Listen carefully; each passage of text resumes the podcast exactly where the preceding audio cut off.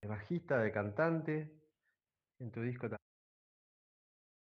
Bueno, Federico, muchísimas gracias por, por aceptar la invitación acá al podcast, podcast sobre bajo eléctrico, sobre bajo argentino, específicamente para tratar de, de buscar y de encontrar las raíces también de nuestra propia cultura y de nuestra propia tradición bajística argentina. Así que bueno, bienvenido acá al podcast. Y bueno, contanos un poquito de tus inicios, cómo más o menos empezaste, cómo llegaste al bajo eléctrico y cómo fuiste desarrollando también esta carrera de bajista, de cantante. En tu disco también cantás, lo haces súper bien. Así que bueno, compartinos un poquito cómo, cómo es que viniste creando tu personaje, ¿no? Ahí estamos. Bueno, Joaco, eh, nada, gracias por la invitación. Eh, ¿Qué te cuento? Bueno, arrancar, arranqué como varios de los bajistas de la escena musical por falta de bajista.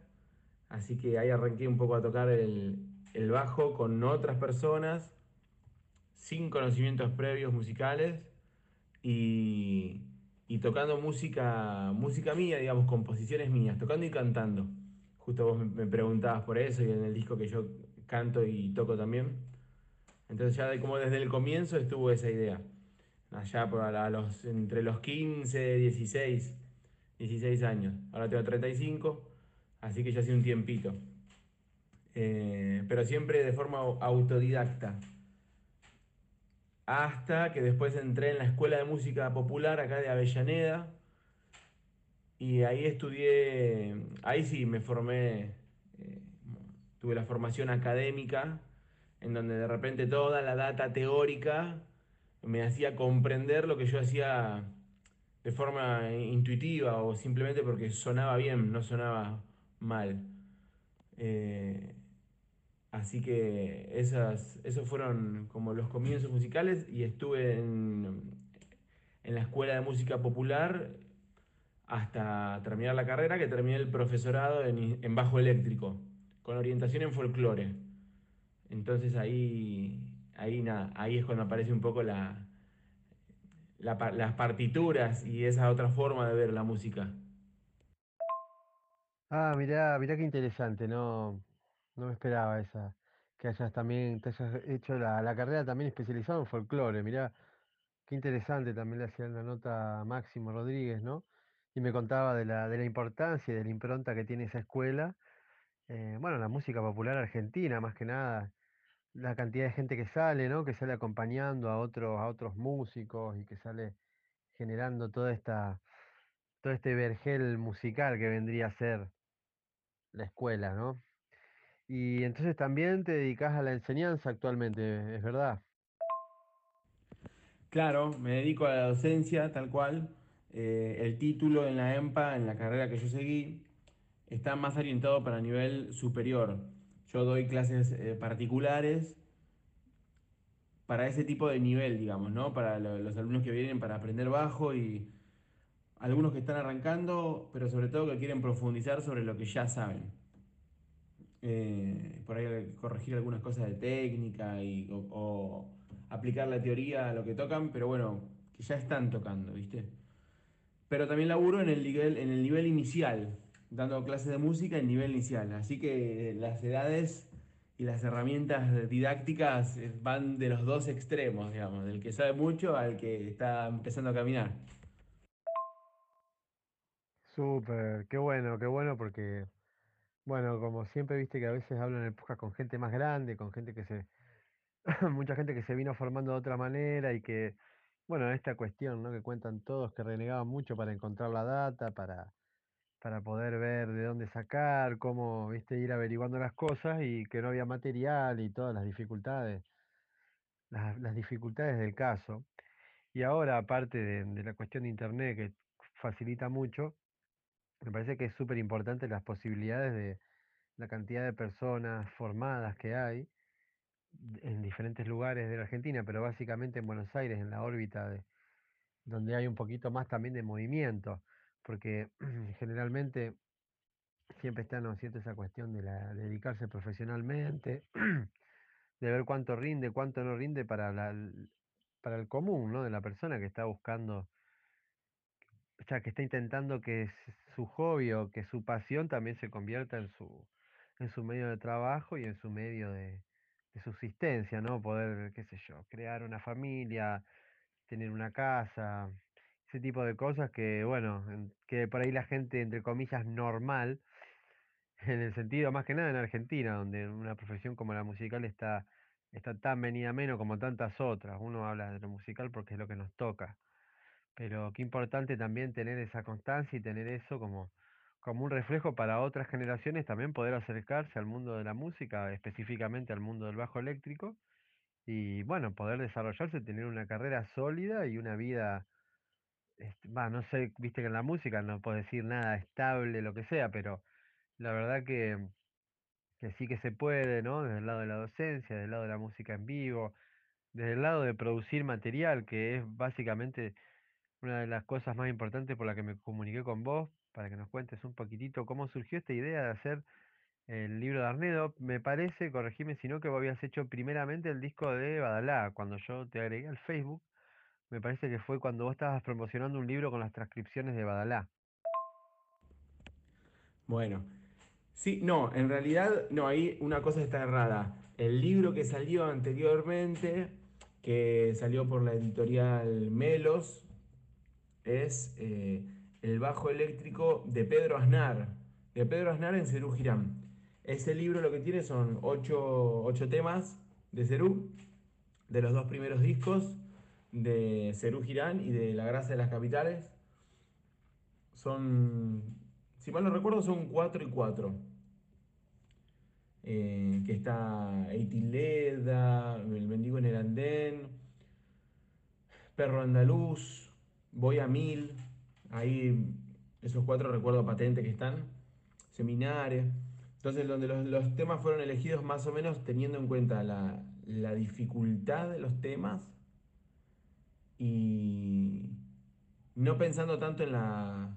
Digamos, había mucha data que estaba... mm, Ya de por sí tenían mucha variedad en estilos, en armonía y en recursos, los temas por sí solos. Entonces fue medio seleccionar un poco los que, los que a mí me gustaban y, y que sabía que, nada, son los temas a quien le gusta Cerú, le gustan todos, entonces iban a, entrar muy bien en el gusto de, quien quisiera ll- llegar a esas, partituras.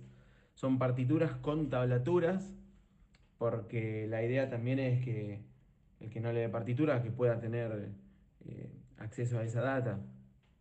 Como vos decías antes, eh, por ahí me, pierdo un poco en entre todo lo que estoy diciendo, pero como vos decías antes, no, había, no, no hay mucho material eh, hecho acá y de bajistas argentinos ni hablar. O sea, si hay o había, lo desconozco y mirá que a mí me gusta buscar y demás. No, no, encontré de bajistas puntualmente argentinos.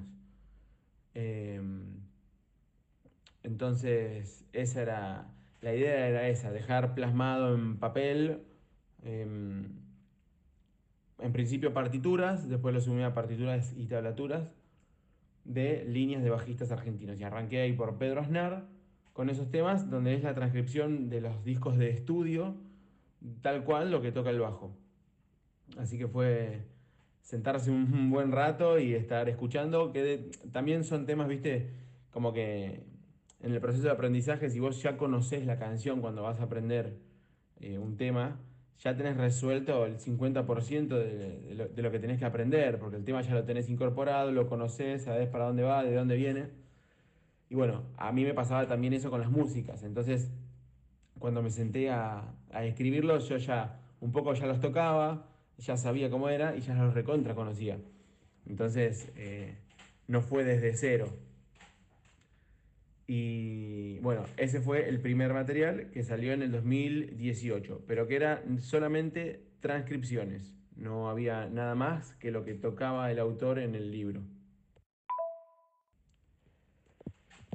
Ese mismo año, eh, que fue en el 2017, hice lo mismo que sin que salga por una editorial de forma independiente. O sea, en principio los hice de forma independiente. Al año siguiente, el de Pedro Aznar salió por la editorial Melos. En paralelo yo había hecho otro que era de transcripciones de el bajo de Diego Arnedo en Divididos. que eran 10 temas. Bueno, después, por las vueltas de la vida, no salió mediante editorial, pero sí entré en contacto con la editorial eh, Elisound, una editorial de varios años de acá en, Argentina, eh, que se super copó con el proyecto y, bueno, pandemia y demás hizo que se postergue todo un poco. Pero bueno, esa idea que surgió y el contacto con la editorial en 2008 barra, sí, en 2018, perdón, 2018 barra 2019, se terminó concretando el año pasado, que ya veníamos con un tiempito. Em, desde que dijimos, bueno, vamos a alargar el libro.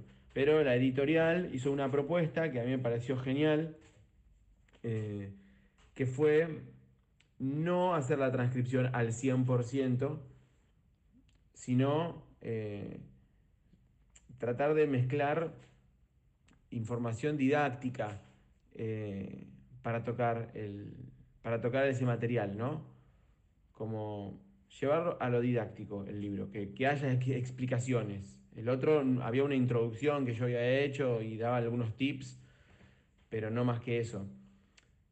Entonces, nada, esta propuesta de la editorial estuvo buenísima, pero hubo que, me tuve como que sentar y decir, bueno, a ver, ¿para dónde encaramos y cómo encaramos? Eh, eso fue en pandemia. Y nada, la verdad que fue una linda forma de pasar la pandemia pensando en eso y, llevándolo a cabo porque em, eh, con entonces lo que hice fue, ya no era el bajo de Diego, de Diego Arnedo en Divididos, sino que pasó a ser solamente el bajo de Diego Arnedo. Entonces ahí se sumó material de Divididos y de Sumo. Eh, el dato de color es que mm, en paralelo yo contactado con Diego Arnedo sobre el, sobre el material del libro, que a él le, gustó y bancó la idea desde, el comienzo. Entonces claramente ahí había un incentivo, un incentivo extra. Sí, no, qué bueno, qué bueno, porque aparte de tener también ¿no? a Diego Arnedo ahí, también copado con el proyecto y dándole fuerza, también eh, me parece que acentúa, acentúa la importancia, ¿no? La importancia de, de entender que el día de mañana eso, que el día de mañana eso va a ser. Perdón, que ahí entró mi hija, que justo le dije que no entre acá al estudiecito y entró. Así que bueno, nada, voy a reformular la pregunta. Ahora sí, reformulo después de la interrupción de mi querida niña. Te decía que bueno, y qué importancia también tenerlo a Diego, que, esté al tanto, que le guste, que comparta y, y que sea parte también, aparte de, ¿no? de, ser parte, porque es el motivo de estudio del libro, también eso, ¿no? De una persona que se acerca, eh, un reconocimiento mutuo, porque tanto él, creador de la obra, como, como vos, que sos, que estás creando una obra también educacional con, con un valor impresionante también sobre él, sobre su persona, sobre su abordaje. Porque, bueno, yo me acuerdo cuando vi eso, dije, claro, por supuesto, si uno pudiera tocar todo el tipo, digamos, de groups y como tenés el libro de Marcus Miller, el libro de este, el libro del otro y un montón de referentes mundo afuera, eh, realmente hay muchísimos referentes mundo adentro, mundo, digamos, del mundo interno argentino. Ya ni hablar si vamos a la cuestión de diferentes estilos, diferentes bajistas, de diferentes lugares, de diferentes provincias, con diferente bagaje. O sea, si realmente también, ¿no? Si no fuera por las personas que se van involucrando y que van generando y creando el material, van creando un acervo en el cual las personas también que se acercan al instrumento tengan para estudiar, tengan para sentirse identificados, ¿viste? Porque a lo mejor eh, no sé, yo creo que uno también, a ver, la importancia de la lectura de partituras y a lo mejor se lo pones con un ejercicio de Jess Berlin y no, no le termina de dar pelota, no sé, no termina de cautivarlo como a lo mejor lo cautivaría un libro con las líneas de, de Vaya sea de paso, de, de Arnedo, de Aznar, ¿me entendés? De algo que lo conoce, de algo que lo siente cercano, y es como una herramienta también para acercarle el conocimiento, ¿viste? Como que a través de eso la persona se interesa en la lectura, se interesa ¿no? en el armado de, de las bases, entender también la lógica, cómo se va construyendo todo, los giros armónicos. Y me parece que eso es un planteo súper interesante, acercar a las personas al conocimiento a través de algo que sea cercano. Coincido, digamos. em, como empezar a estudiar desde lo que uno ya conoce, lo que te decía antes, medio de, conocer el tema, pero bueno, y aparte de, conocer al que interpreta y estar interesado en cómo toca, es, está buenísimo. A mí em, me termino dando cuenta que las cosas que terminaron quedando en los libros son un poco las cosas que a mí me, ayudaron y que más me gustaron en el proceso del aprendizaje al tocar, ¿no?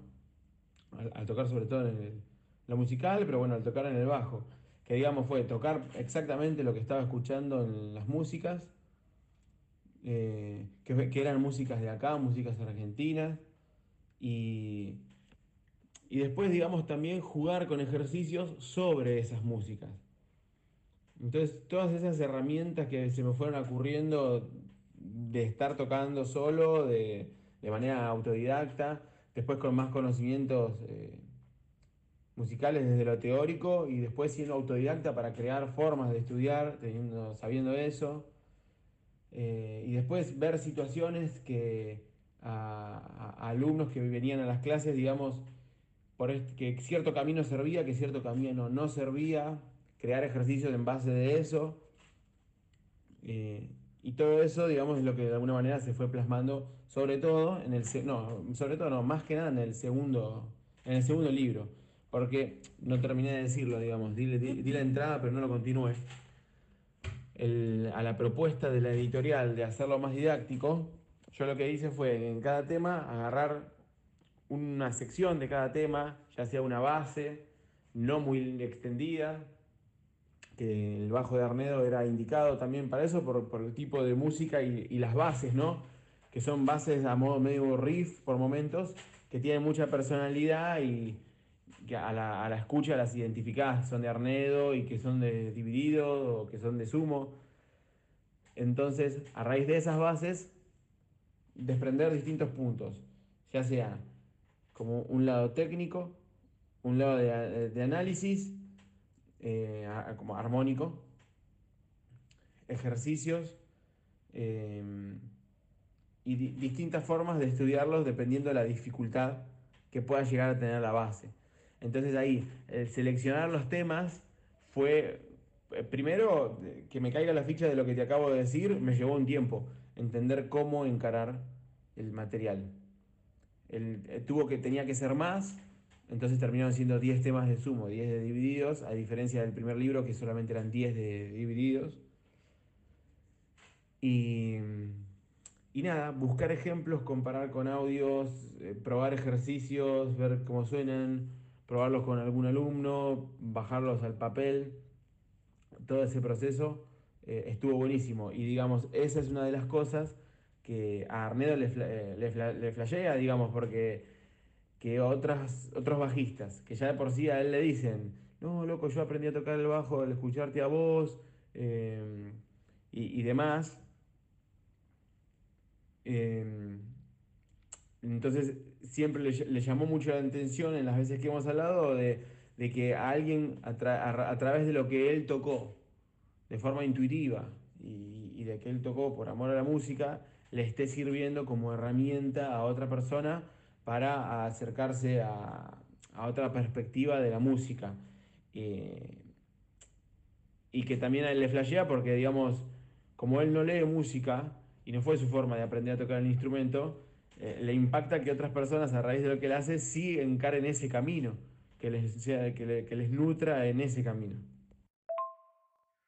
Claro, súper importante. Por eso te digo que me parece como que el inter- interlocutor también, ¿no es cierto? Eh, lo necesario también que se hace como el filtro de una persona que te lo puede contextualizar y a lo mejor dar otra perspectiva del mismo material. O sea, de un tipo a lo mejor que con una creación espontánea, ¿no? Genera todo un movimiento alrededor de un tema y, y después con los años genera también todo un movimiento a través de su persona, porque, porque Arnedo, viste, igual vos ponés cualquier disco de rock nacional, lo que sea, y suena, el bajo te vuela los pelos y es uno de las una de las personas más importantes del bajo eléctrico en Argentina, me parece más que nada por la visibilidad que le da el instrumento, ¿no? Por la personalidad que le, que, que le aporta. Por eso festejo, como te decía en el programa anterior que puse un tema tuyo, digo, también festejo la, la acción de poder agarrar ese tipo a la, la gente y rescatar esos próceres, porque como viste siempre hablamos en el programa, el bajo es un instrumento relativamente muy nuevo a comparación del resto de los instrumentos y, los referentes también son nuevos. Y si a todo eso todavía eh, le interpolás y decís, bueno, y los referentes argentinos, sin duda Arnedo es un referente y es una de las personas por las cuales muchas otras personas comienzan a tocar el bajo eléctrico. O sea, también porque tiene, sus clichés, que yo creo que incluso gente que no venga del lado del bajo eléctrico puede identificar de oído ciertos clichés de, de, de la forma de tocar de Arnedo. Así que bueno, me parece espe- espectacular y no me voy a cansar de felicitarte por la iniciativa, porque esas son las iniciativas que hacen, que refuerzan, ¿no? el lugar del bajo eléctrico en la música argentina y que también em, se empieza como a buscar la personalidad y las formas de, de encarar eso, cómo lo encararía, ¿no? Es una forma típica argentina, tal vez, se irá creando, ¿no? Y se va, y se va reforzando al paso de los años. Así que bueno, me alegro mucho que, que hayas sacado adelante ese material porque va a ser seguramente una puerta de entrada para mucha gente y también va a ser un, no sé, yo lo veo como una pequeña usina de, de ideas, desde a partir de lo cual, viste, mucha gente va, a fijar, nuevos proyectos van a surgir, ¿no es cierto?, alrededor de otras figuras bajísticas argentinas, que después todo eso traspasás la música también y ves un poco la personalidad del personaje detrás de, de todo eso y todo eso, me parece que toda esa información nos enriquece a todos como, como parte de una colectividad bajística. Sí, tal cual. Y también eh, lo que vos decís, yo ya había visto ahí que eh, han surgido otros materiales también a raíz del bajo. Después también lo que pasa es que otra, otro que, otra cosa que ocurre hoy en día con YouTube y, demás, con internet a full, es que también hay muchas... em, vas a ver un montón de covers tocando, que hay bajistas tocándolo, que vos podés mirar y, y detener el video y como distintas formas para, para poder sacar algún tema tal cual se está tocando, pero bueno, para mí la clave también era, por eso estuvo bueno lo que propuso la editorial Elisound, de mm, eh, buscar una forma más didáctica, entonces de repente hay un valor agregado y que eh, depende a, pleno depende de lo, que, de lo que toca el bajista en el que, nos- en el que uno se está basando, pero más de la impronta de, de, quien está bajando la data. Entonces, se me hace que eso está bueno y diferencia de, de todos los tutoriales que enseñan netamente a tocar el tema. Así que sí, para mí eh, también siento eso y también lo siento desde los mensajes que me mandan y que veo como la repercusión en, en las redes o, o- que se contactan para empezar a tomar clases y demás a raíz del libro. Eh, entonces ves que, digamos, de alguna forma llega y llega de una, como, como de forma positiva, por, algo lo van a buscar también. Eh, así que ahora, em, dentro de poco, con la gente de, de doble A, vamos a estar haciendo la presentación del libro. Si no me equivoco, es el 28 de mayo. Lo vamos a hacer ahí en el, nada, en el espacio de la gente de doble A. Eh, así que nada, ahí va, va a estar bueno porque va a estar un poco con el bajo, voy a estar tocando y explicando un poco los ejercicios y las ideas y la propuesta y, y por mi forma de hacer los workshops va a ser súper activo donde van a estar participando los que vengan. Así que nada, eso va a estar bueno. Pero bueno, hay que estar en Argentina para estar ahí de forma presencial, ¿viste? Sí, sí, ni hablar, ni hablar. De acá, es verdad que me pierdo un poco todo. Todo lo que es presencial, básicamente. Bueno, qué bueno lo que me contás y qué buena iniciativa que tenés. Eh, otra cosita que quería preguntarte, había visto algunos videitos, estás trabajando con unos, con una marca de pedales, ¿puede ser? Contanos un poquitito a los, a los oyentes con quién estás trabajando más o menos y de qué viene esa cosita. Sí, con la gente de AA, pero son los pedalboards. Los pedalboards AA. Nada, que están espectaculares, que vienen con los estuches, eh, tienen la medida que estás a, pleno. Yo los uso, eh, ellos están ahora organizando todos los meses clínicas en su, no me sale la palabra, pero en su, ah, bueno, cuando me salga, en su espacio, ya me va a salir el nombre más indicado. Eh, y bueno, a fines del año pasado participé en una, digamos, de forma activa, ¿no? Y ahora en mayo con la presentación del libro. Y, nada, es, forma parte de mi set, tanto tocando en el proyecto mío solista, donde uso más pedales y claramente me es, mm, más práctica tener el pedalboard grande, donde ya dejo todo ahí piantado y tengo todo armadito, el circuito de los pedales que uso. Para mí, para mí, como mi show, ¿no? Como el proyecto mío personal. Y después acompañando como sesionista, uso otra, otro pedalboard que es más pequeño, más transportable, donde viste que uno acompañando con el bajo, de repente bueno, acá, pero no, que, no, que no le pongas nada, ¿viste? Entonces solamente tenés que mandar el bajo limpio y no tenés que llevar equipo. Bueno, lo mando desde ahí con mi preamplificador. Eh, ya sea el Galien Kruger, uno de Galien que tengo, el GK Plex, o con el Nitro Bass, que es de acá, también eh, de Industria Nacional, que también lo uso. Eh, también lo uso medio como a, modo de, de efecto, como mandándole mucha ganancia cuando ya sé que voy a tener mi equipo y, no hace falta un preamplificador. Eh, así que nada, eso en, Villa Ballester está tienen la, fábrica y el showroom. Esa era la palabra que no, encontraba, que no estaba encontrando.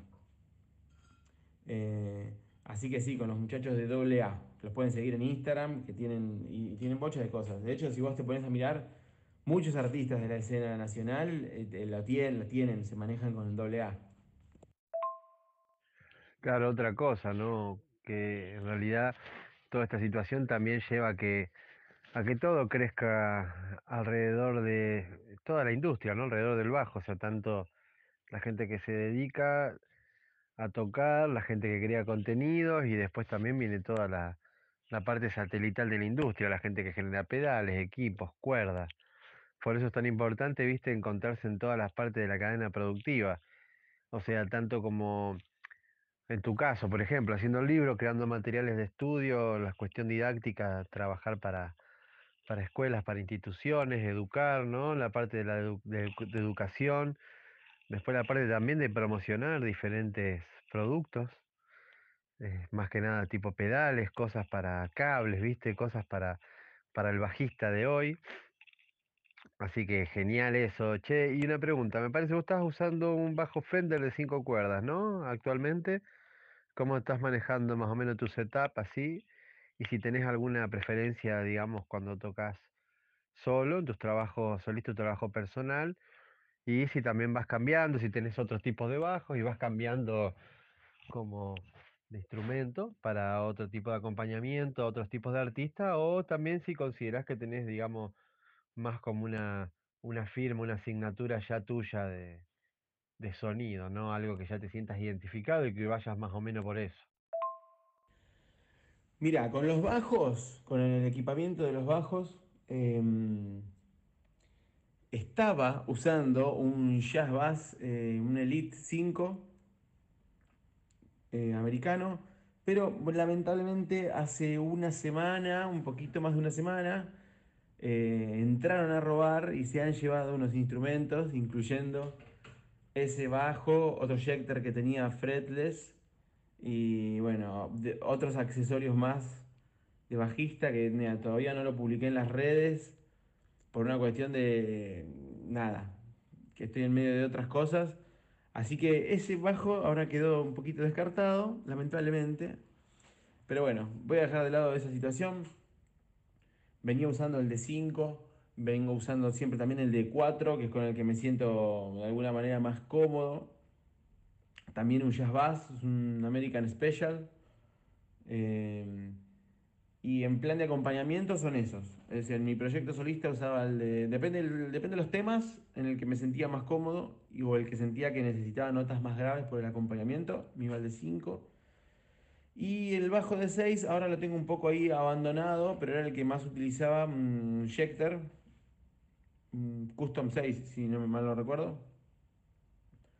Eh, es el que más usaba para, para situaciones de dúo, de bajo y voz, en donde yo no estaba cantando, sino que estaba cantando, en su momento estábamos en un dúo con Daniela Negro, que es una cantante eh, más para el lado del folclore, y hacíamos versiones, eh, bueno, a bajo y voz, así a modo, a modo Will González, digamos que eh, fue, no sé, como el, material primero que yo escuché, por lo menos en ese modo de música de acá. Y ese es el que utilizo más para una situación de estar acompañando a cantante, el de 6. Después, y para mi proyecto, bueno, lo que te decía, esos dos. Y el sonido lo termino llevando siempre, obviamente escuché mucho Jaco y mucho Pedro Aznar. Eh, y se me termina yendo para esos lados, ¿viste? Entonces termino tirando el sonido del bajo para la pastilla del puente y dándole los graves desde el equipo sobre todo en el equipo, desde el preamp, sobre todo en el proyecto mío. Pero como el sonido termina siendo muy particular y a veces para acompañar proyectos eh, ajenos, no termina entrando ese sonido como en, la, en lo estándar del acompañamiento, a veces, a veces va y a veces no va, y bueno, entonces lo llevo más a, un seteo un poco más esperable pero siempre lo llevo por ahí, recortando agudos, más para los, medios desde el instrumento y los graves desde el equipo, y, recortando los medios desde el tono del bajo y desde el, desde EQ del, del, ampli. El ampli yo uso un Marquaz, tengo el Combo 2, el que tiene dos parlantes de 10, que se suena todo. Y hasta, mirá, te paso este dato. Si pones, si tenés una fiesta y querés pasar música con el Marquaz, se la banca, pero no te puedo explicar cómo.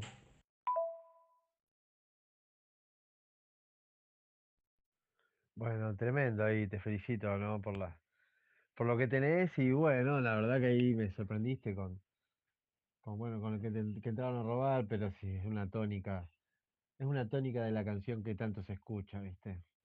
Desde que también entró, ¿no? En un momento que la gente también se empezó a enterar del precio de los instrumentos y te marcan, no te marcan, lo que sea, pero bueno, te roban una herramienta de trabajo, que es como, viste, ir robarle una un coso con, no sé, un maletín con con un soplete, ¿me entendés? Un tipo, dejate joder, es así.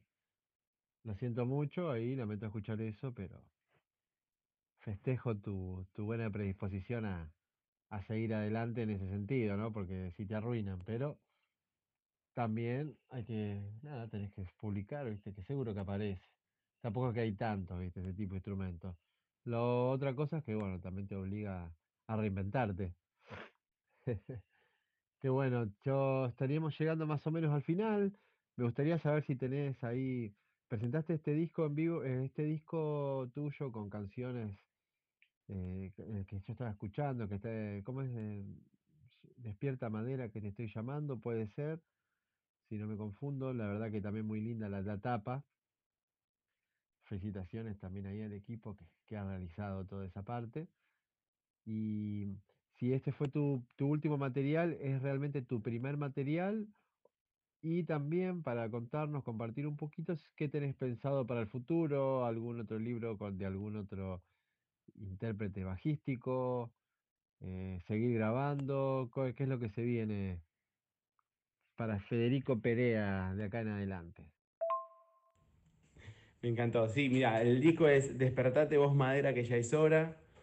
Eh, salió. Mm, bueno, se demoró todo bastante porque se grabó en 2019, pandemia, a fines del 2019. Después vino la pandemia, así que entre edición y demás, arte de tapa, eso todo fue en el 2020 y salió a fines del 2020. Y recién lo pudimos presentar en el Teatro de San Miguel, en el Teatro Leopoldo Marichal, em, en septiembre del 2021. Así que, bueno, muchas idas y venidas en cuanto a esto, ¿no? Que, se abre para el público, que no, que capacidad toda, que la capacidad del 30%, fue mucho ir y venir. Entonces, nada, este año va a estar como no voy a estar a pleno con el proyecto mío solista, porque voy a estar más metido en, otras cosas que por ahí eh, van por fuera de lo musical.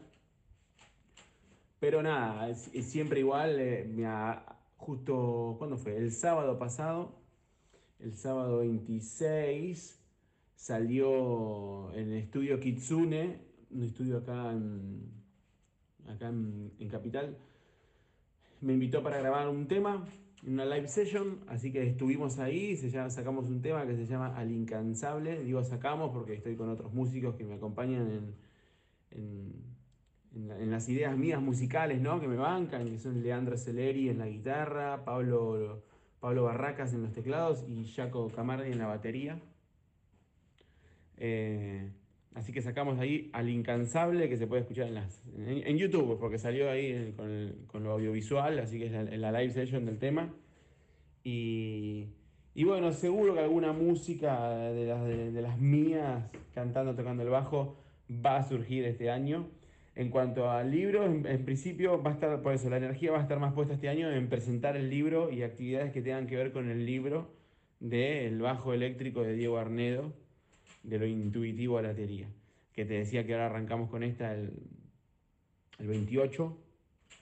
Em, el 28 y nada, después vamos a estar ahí coordinando para, hacer otras actividades y alguna presentación también en online, ¿no? En, plataformas, en plataformas virtuales.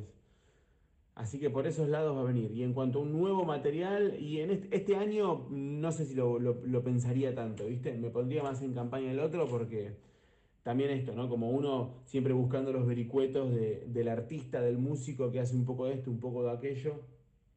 Entonces, eh, me parece que presentar el libro este año es, buena data para, dedicarle a ese, a ese sector del, del quehacer musical que, nada, al que cada uno se dedica. Bueno, Federico, ¿qué más decirte? Agradecerte enormemente por haberte tomado el tiempo, responder estas preguntas y haber participado del podcast de Bajo Palabra. Eh, vamos a seguir acá después de esta charlita con otro tema tuyo. Siempre cuando hago la notita, abrimos el programa con un tema del invitado, uno en el medio y uno al final para que quede bien en claro quién es el invitado. Así que te mando un gran abrazo, por supuesto te dedico los mejores éxitos y te sigo felicitando por la iniciativa. Espero que todo se vaya acomodando de a poco, viste, con esta salida de la pandemia, que bueno, que sea una salida, pero que no vaya para atrás, que vayamos para adelante. Qué bueno que esto haya servido, ¿no? Para seguir cocinando lo del disco, lo del libro y seguir sumando estas parcerías con los distintos actores del mercado, con los que hacen pedales, con los equipos, con las cuerdas. Te deseo un éxito total, que siga avanzando todo, que siga por el camino.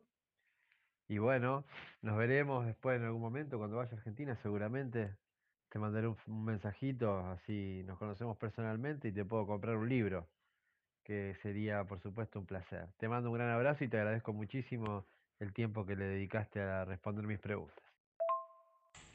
Bueno, Jaco, un abrazo grande. Em, bueno, ya nos veremos por estos lados.